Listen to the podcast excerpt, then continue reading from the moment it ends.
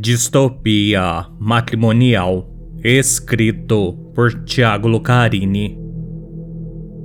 Gorethe não sabia exatamente quando seu casamento azedou. O tempo não tem piedade, nem os homens. No pueril início, não havia flor que murchasse, sorriso que não se abrisse, desejo que não ardesse, estrela no olhar que não brilhasse. Ele mudou, esqueceu-se das rotinas do amor e caiu nas rotinas lodosas diárias, daquelas que matam possibilidades e afetos. Desapareceram os beijos de bom dia, ligações ao meio-dia, o toque espontâneo, a procura a partir da necessidade da carne casualidades. Em vã tentativa, ainda dividiam eu te amos ditos ao vento, mas por convenção que por convicção. Ela se viu acorrentada a uma união de um só, estéril, e insistiu até dar-se por vencida e render-se à mesmice. Acabou presa à rede da rotina, corroída por dentro, envenenando-se ao tentar entender o porquê da mudança.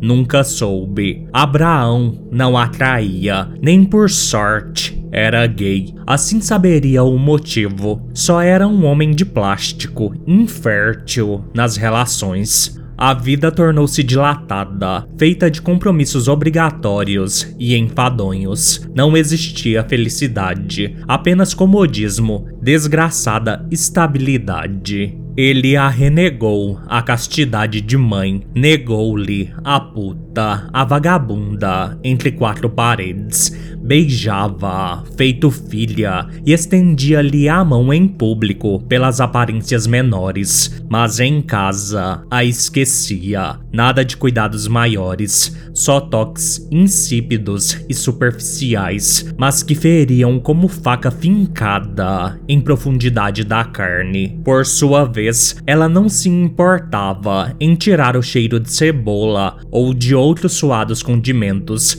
pois, por mais bem temperada que estivesse, ele quase sempre não a comia. E quando, pela obrigatoriedade nupcial mensal, para não parecer fraco, cedia o cajado à flor, gozava rápido, pois era um prazer amanhecido, requentado. Além do mais, estava sempre cansado e precisava trabalhar cedo no outro dia. Era trabalhador, de fato. Este era um dos maiores erros dele. Acreditar que ter a mesa cheia era o suficiente, mas esquecia-se que prover o básico não alicerça cumplicidade, confiança ou loucura abissal. Existem outras fomes tão maiores e violentas quanto a fome do estômago e que também são necessidades básicas a uma mulher. Esquecia-se Abraão que um coração relegado ao vazio igualmente derrubava um lar, por mais que este aparentemente continuasse de pé.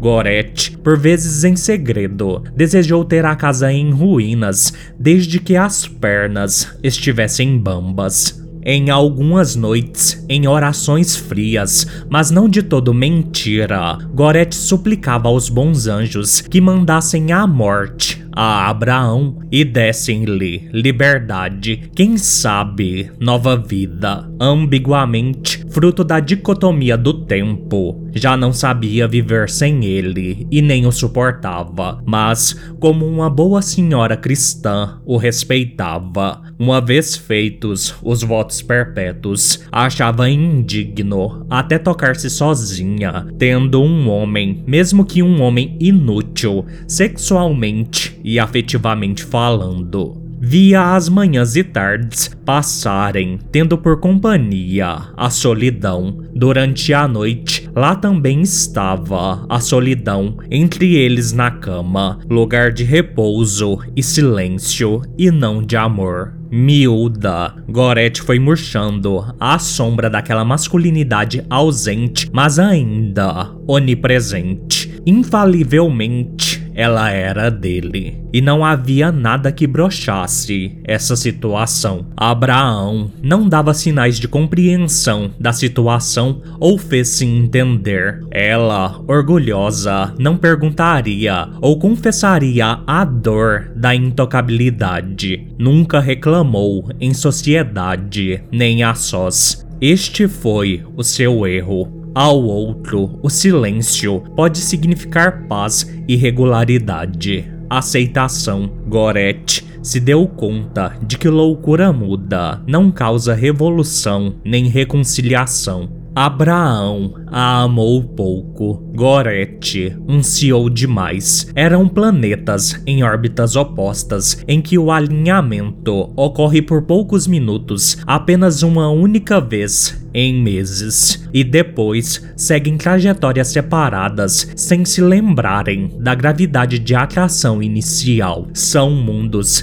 que esfriaram longe do sol de outrora. Gorethe desejava que ambos não pertencessem ao mesmo céu. Queria um paraíso livre para si, sem ele, só ela. Achar novos cometas que despejassem vida distante sobre ela. Gorethe ansiava ser refeita, restaurada sobre outros signos mais alegres, que ficassem duros, rijos como pedra, apenas ao vê-la em sua nudez pura covarde, Gorethe viveu fiel ao seu tédio e amargor até o fim. Por azar, Gorethe e Abraão se foram juntos num acidente de carro. Não se sabe se para lugares distintos ou iguais, mas acredito que o destino não permitiria tamanha afabilidade em irem desconexos como foram em vida. Não existe horror, maior cruel castigo do que não ceder no além separação aos infelizes terrenos.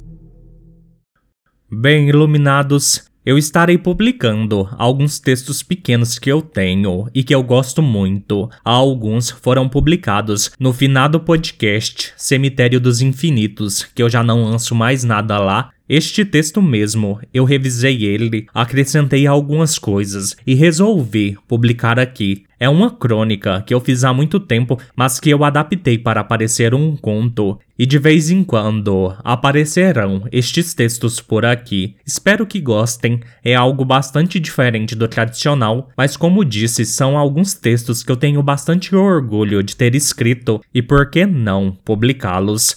É isso, no mais. Fiquem todos bem e sigam a luz.